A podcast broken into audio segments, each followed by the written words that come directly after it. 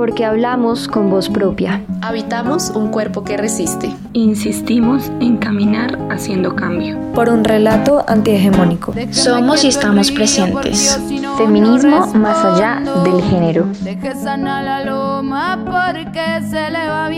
Esto es Periféricas. Esto es Periféricas. Esto es Periféricas. Esto es Periféricas.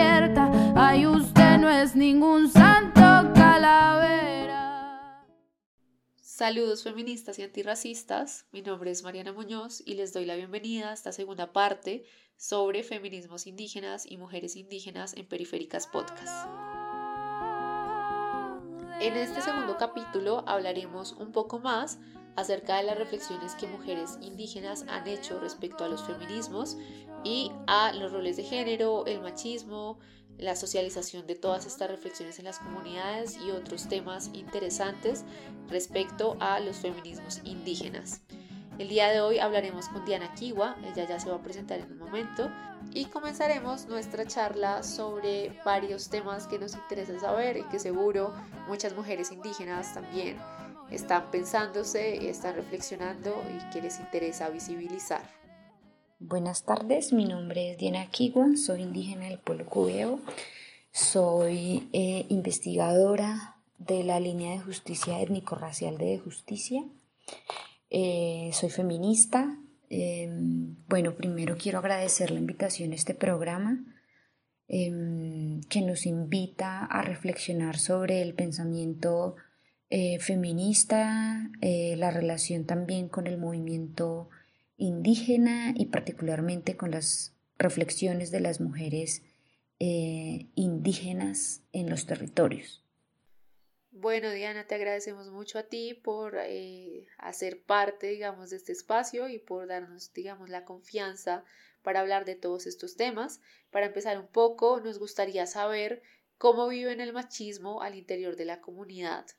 eh, cómo son esas experiencias, digamos, respecto al sexismo y a otras formas, eh, digamos, de manifestación del patriarcado dentro de las comunidades.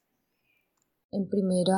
medida, eh, para entender la primera pregunta de cómo se vive el machismo al interior de la comunidad, quiero hacer un contexto y es que en el caso del pueblo cubeo y de los pueblos indígenas de la Amazonía colombiana, es importante señalar que estos son pueblos afectados profundamente por la colonización de las misiones eh, católicas y evangélicas, por el conflicto armado, eh, por la militarización de los grupos armados de nuestros territorios, de nuestras comunidades,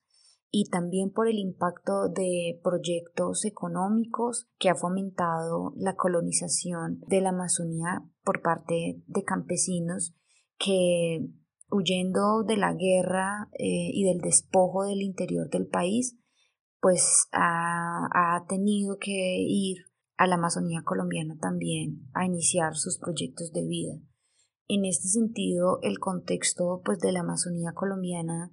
eh, se ha ido transformando, particularmente se creía que en la Amazonía colombiana era un bosque extenso donde pues no habían personas que lo habitaran. Posteriormente esto pues fue desvirtuado por eh, la incidencia por la movilización del movimiento indígena de la Amazonía colombiana que posicionó pues la existencia de los pueblos, de las comunidades y el papel fundamental que, éstas han tenido en la preservación de la Amazonía colombiana. En este sentido, se ha venido trabajando en la importancia que tienen las mujeres de los pueblos indígenas amazónicos en la preservación de la cultura, de los conocimientos ancestrales, de la medicina tradicional, de la alimentación y de la cultura, que son los cimientos eh, de, la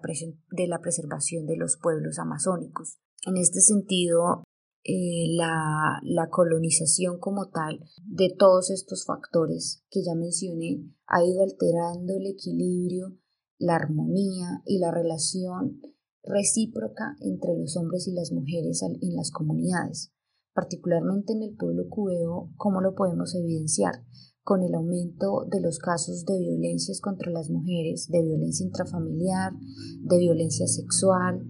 Em, que son eh, casos pues que nos dicen cómo estas estructuras comunitarias, al ser impactadas por estos fenómenos de colonización, pues también han alterado sus procesos de relacionamiento como comunidad y particularmente la relación entre los hombres y las mujeres. Y es muy importante señalarlo porque esto ha sido uno de los grandes debates eh, en el movimiento de los derechos indígenas porque el mayor protagonismo pues siempre lo han tenido los varones y las exigencias eh, de las mujeres indígenas han estado un poco aisladas de los grandes debates que se han dado al interior de, las, de los movimientos eh, del movimiento indígena, en donde predominan los debates sobre el territorio, la consulta previa, los derechos humanos, el cambio climático y los temas pues que, que se cimentan sobre nosotras las mujeres indígenas pues han sido un poco postergados también. Entonces, esto es una oportunidad también para conversar alrededor de, de estas luchas que han dado nuestras ancestras,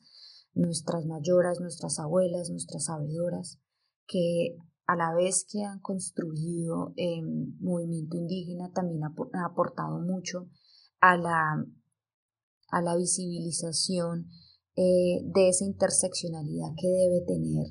eh, el movimiento feminista.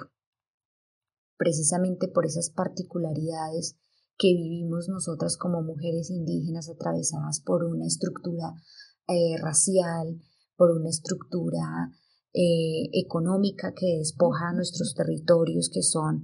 punto eh, fundamental para la pervivencia de nosotras, de nuestras familias y de nuestros pueblos. Creo que eh, son análisis en los que nosotros podemos pues dialogar y a las que le hemos también aportado muchas discusiones para fortalecer el movimiento feminista. Creo que es muy importante todo lo que nos cuentas, particularmente resaltar esto de la interseccionalidad eh, me parece que es un tema fundamental y un poco también como para desmontar esta idea de la mujer única, del patriarcado universal, porque si bien hay muchas cosas que eh, pues nos afectan a muchas mujeres, pues hay otras cosas que son muy especiales de esas configuraciones eh, experienciales e identitarias, como por ejemplo el ser una persona racializada o ser racializada por la sociedad en la que se vive y asumir unas cargas sociales que otras mujeres no tienen por el hecho de no ser racializadas. Eh, y digamos que vemos acá también un poco como esa imbricación entre los diferentes sistemas de opresión. Eh, pues está como lo que tú mencionabas del colonialismo, pero también están como todas estas prácticas, digamos, relacionadas más con el género que también provocan opresiones en las mujeres y en este caso en las mujeres indígenas. Eh, pero bueno, para cambiar un poco de tema y para dirigirnos un poco más a cómo han actuado las mujeres indígenas respecto a esto,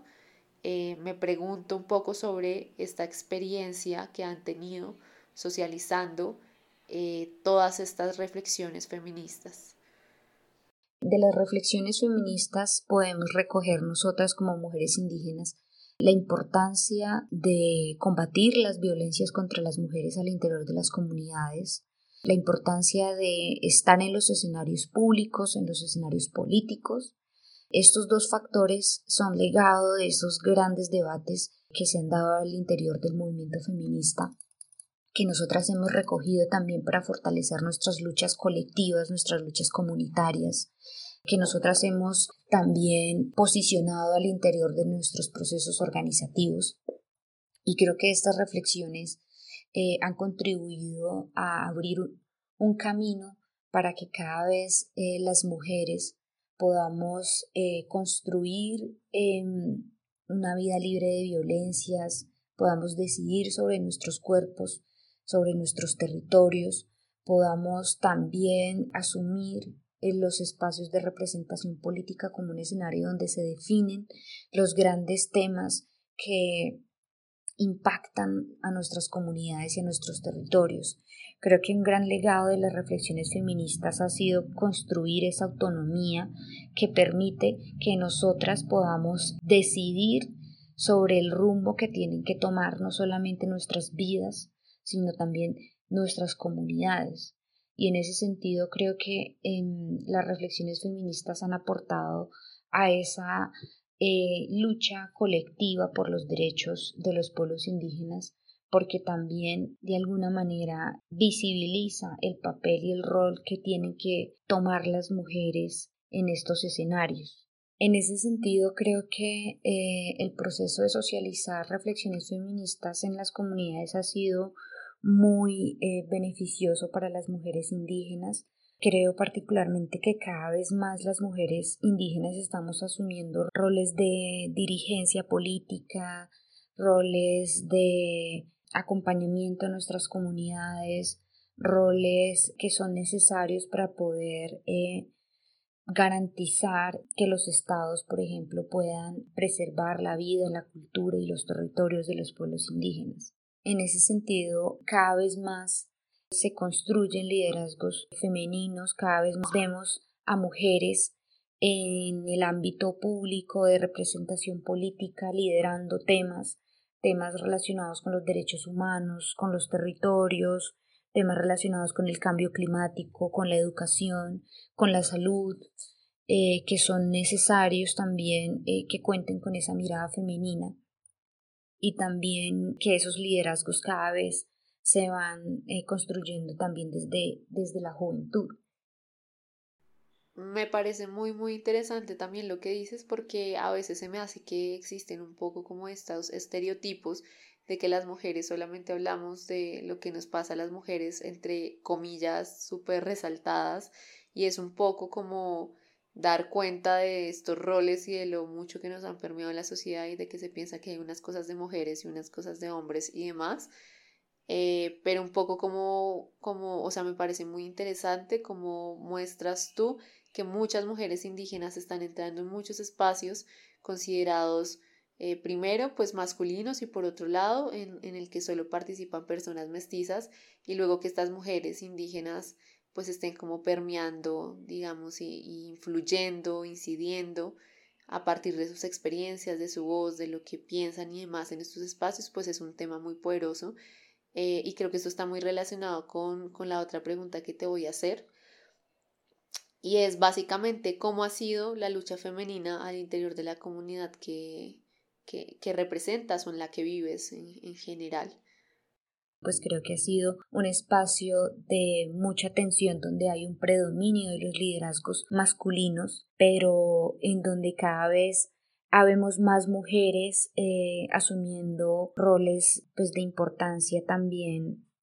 política. Con esto no quiero decir que los roles que tradicionalmente asumen las mujeres en los fogones, en las chagras, eh, en el cuidado de los niños y de las comunidades no sean importantes, pero cada vez también vemos a mujeres que quieren formarse profesionalmente, que quieren estudiar, para seguir fortaleciendo la lucha de nuestras comunidades, para seguir fortaleciendo la defensa de los territorios, eh, de la cultura,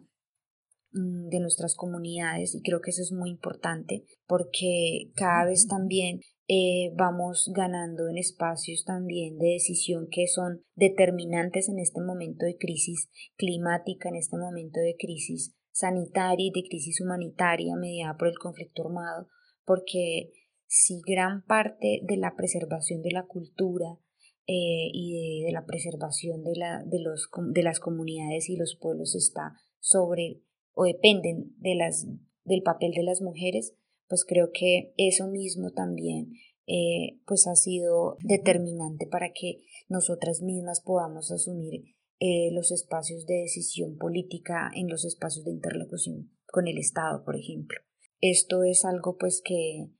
que nosotros esperamos que siga fortaleciéndose nosotras, eh, particularmente mi familia, viene de una tradición de liderazgos femeninos, de liderazgos a favor de los derechos de las mujeres indígenas y creo que ese es un legado bien importante porque ha sido también una semilla y un ejemplo para otros liderazgos de otras mujeres jóvenes que vienen atrás, que vienen asumiendo cargos también de representación política, que vienen problematizando eh, precisamente esa hegemonía de los liderazgos masculinos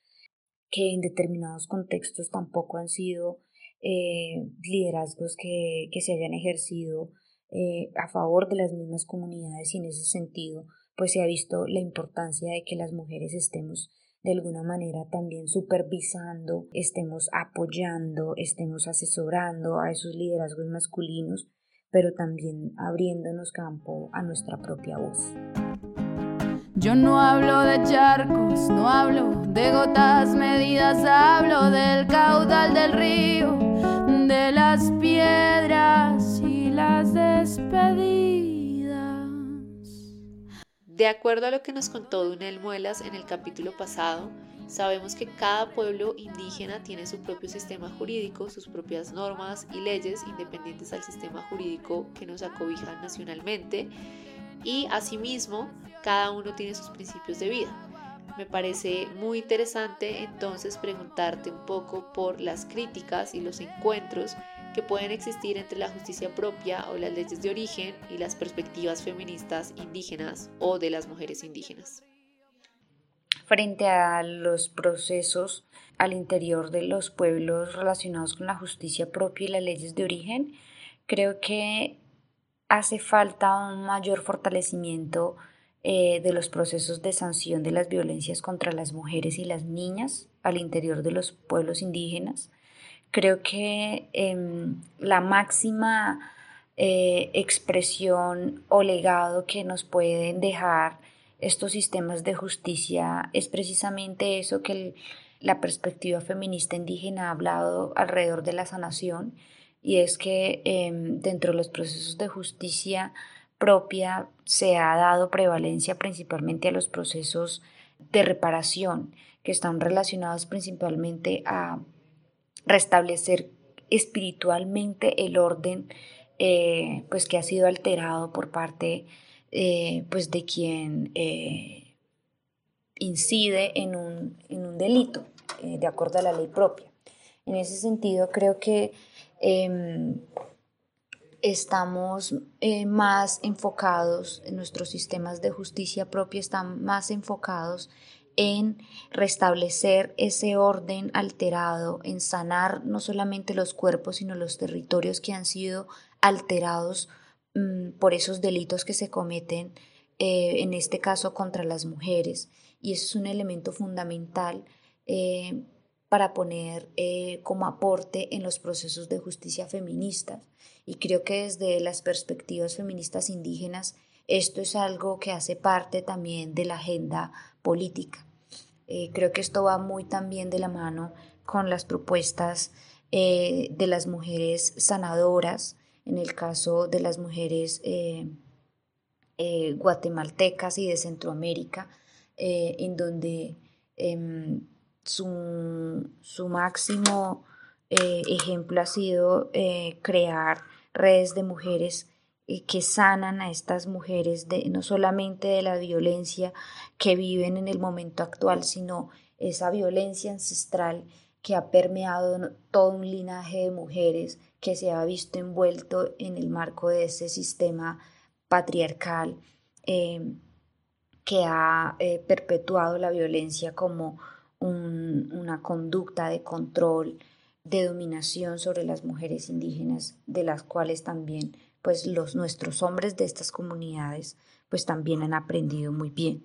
Eh, en este sentido creo que, que mm, esa ha sido como, como una de las grandes reflexiones desde los saberes indígenas y es darle precisamente prevalencia al restablecimiento, a la reparación de los cuerpos, de los territorios y de las espiritualidades alteradas por los delitos cometidos, en este caso, como vuelvo y reitero, contra las mujeres indígenas.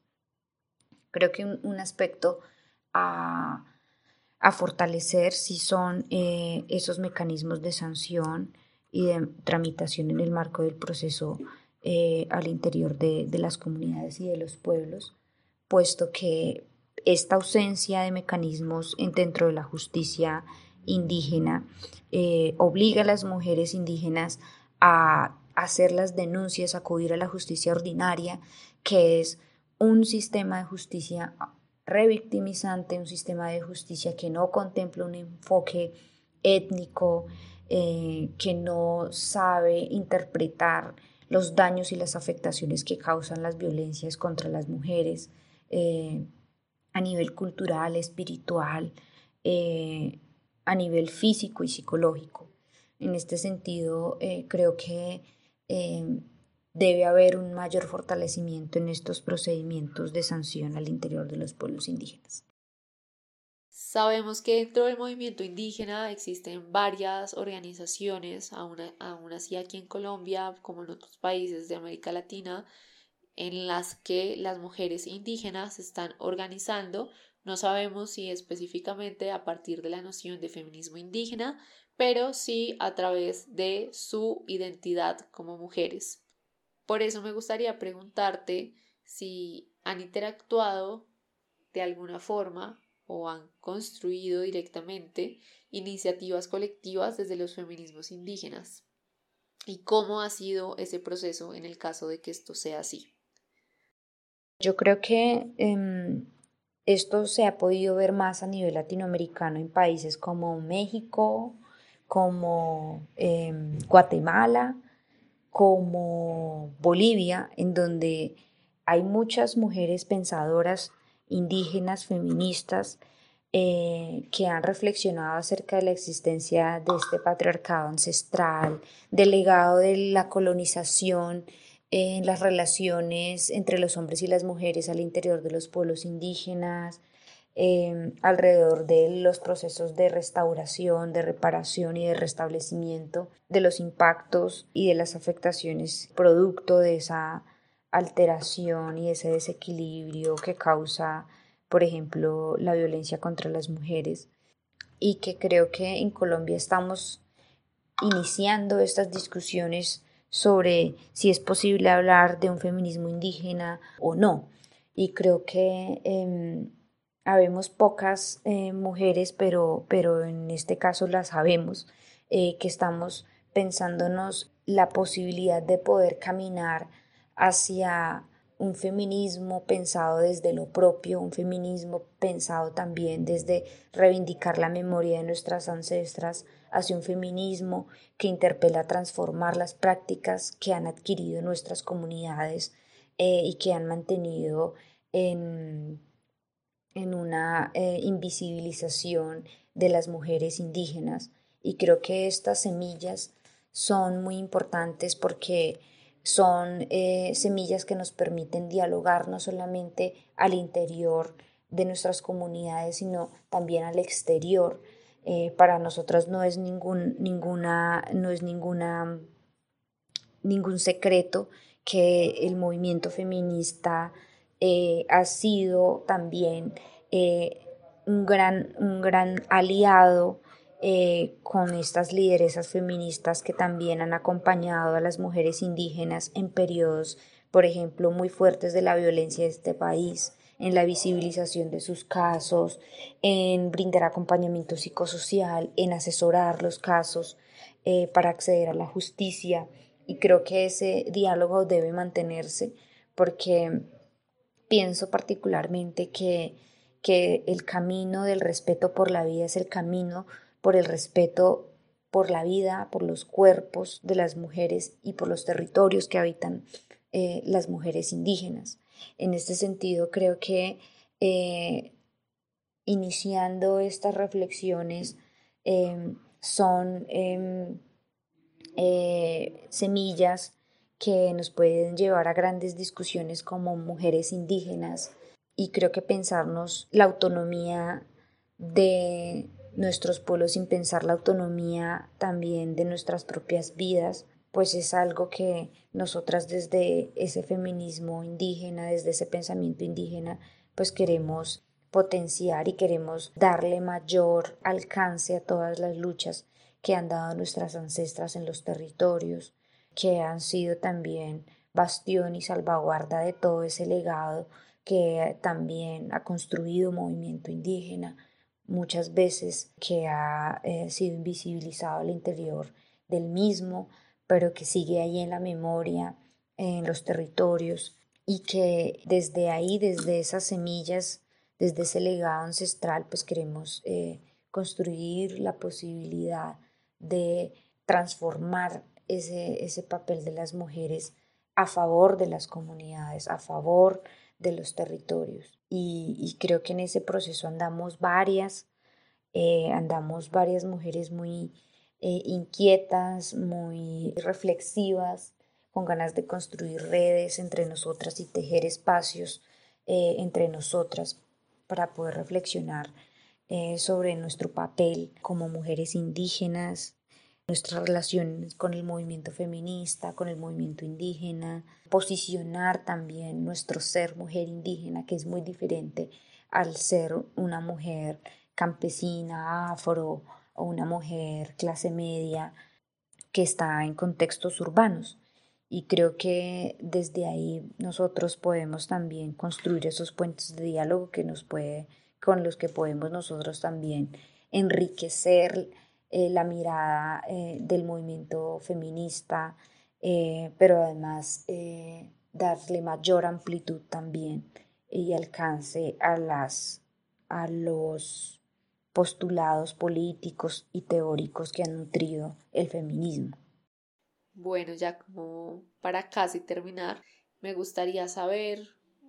un poco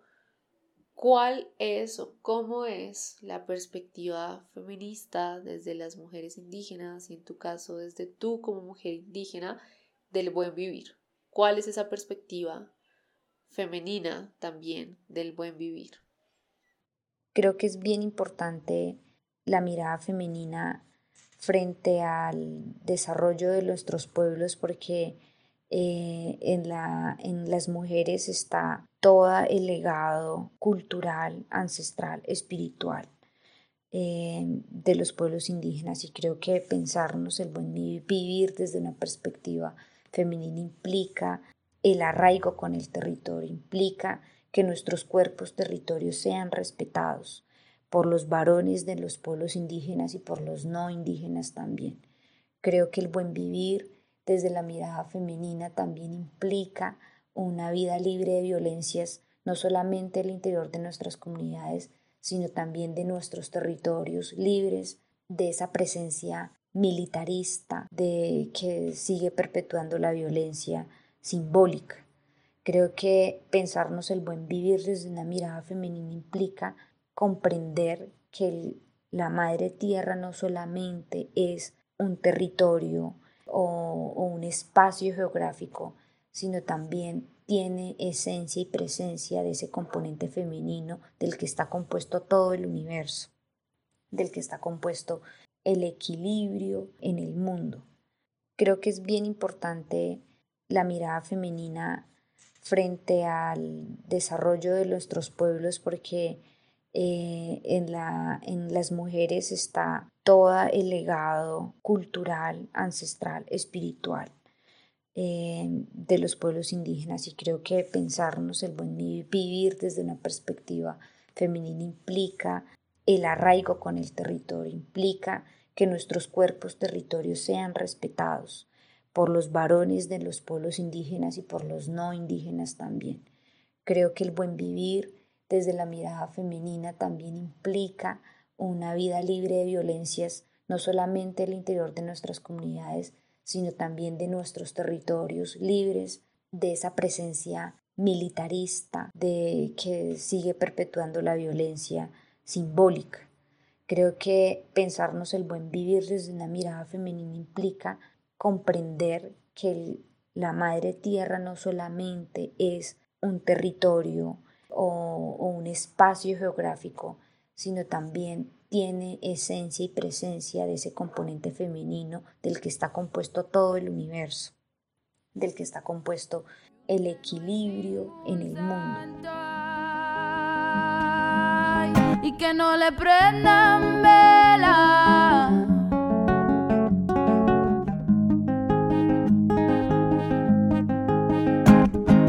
Yo no hablo de charcos, no hablo de gotas medidas, hablo del. Bueno, y creo que ya para hacerte la última pregunta, creo que es muy interesante todo esto que nos cuenta sobre las reivindicaciones que han hecho eh, pues los pueblos indígenas en torno a su territorio, a su cultura, a su ancestralidad, a su espiritualidad pero también todas estas nuevas reivindicaciones, o no sé si nuevas, pero, pero sí que muy interesantes reivindicaciones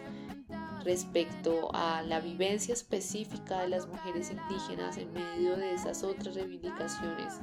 eh, étnicas. Y pues como para, para dar cuenta un poco de, de, estas tensiones, pero también de estos encuentros y de la manera en la que podemos, digamos, construir a partir de la noción de feminismo, eh, pues me gustaría preguntarte qué diálogos se han tejido o se podrían tejer desde los feminismos indígenas con los feminismos no indígenas. Creo que como lo mencioné anteriormente, esto es una em, discusión eh, fuerte al interior de las mujeres indígenas y lo hablo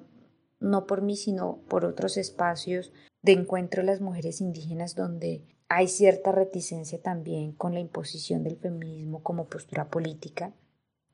pero sin embargo creo que en esa construcción de alianzas que nos sirven para poder vivir y para poder salvaguardar nuestra integridad en el marco de una guerra como la que estamos viviendo en este país es necesaria. Creo que así lo hemos hecho en los últimos 30 años en que hemos tenido un diálogo fluido, un acompañamiento también de las mujeres no indígenas eh, desde sus organizaciones feministas. Creo que sin el acompañamiento de las organizaciones eh, feministas no pudiésemos hablar de la, del impacto desproporcionado de la violencia sexual, porque aunque nosotras, digamos, lo tengamos en nuestra memoria, en nuestro cuerpo, creo que la forma en cómo se visibilizó a través de la documentación de casos, a través de nombrar hechos concretos que muchos idiomas eh, de muchos pueblos era innombrable, fue gracias precisamente a, ese acompañamiento eh, pues que han hecho las mujeres del movimiento feminista. Y creo que nosotras a su vez también hemos sido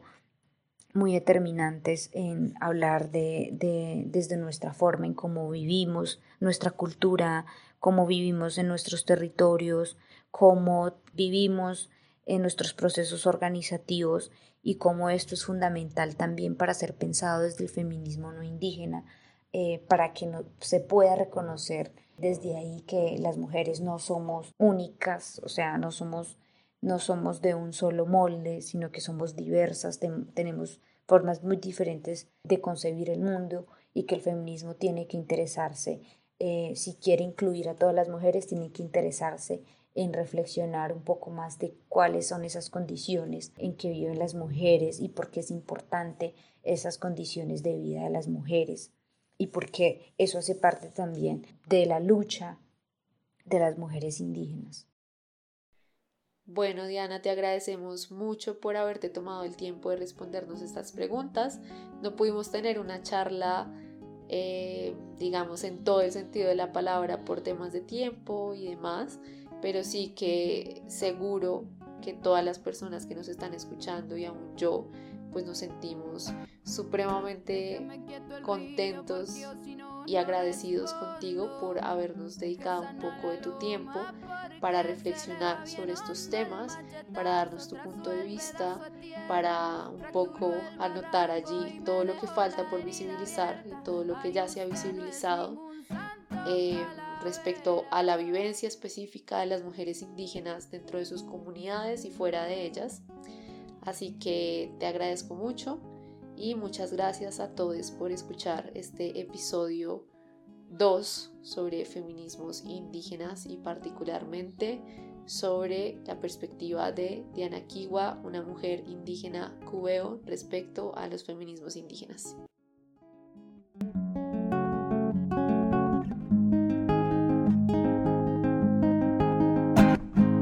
Déjeme quieto el río porque yo si no, no respondo. Deje sana la loma porque se le va bien hondo el machetazo. Trazó el pedazo de tierra, fracturó el barranco y me dejó la herida abierta. Ay, usted no es ningún santo calavera. Saludos feministas y antirracistas, mi nombre es Mariana Muñoz y les doy la bienvenida a esta segunda parte sobre feminismos indígenas y mujeres indígenas en Periféricas Podcast.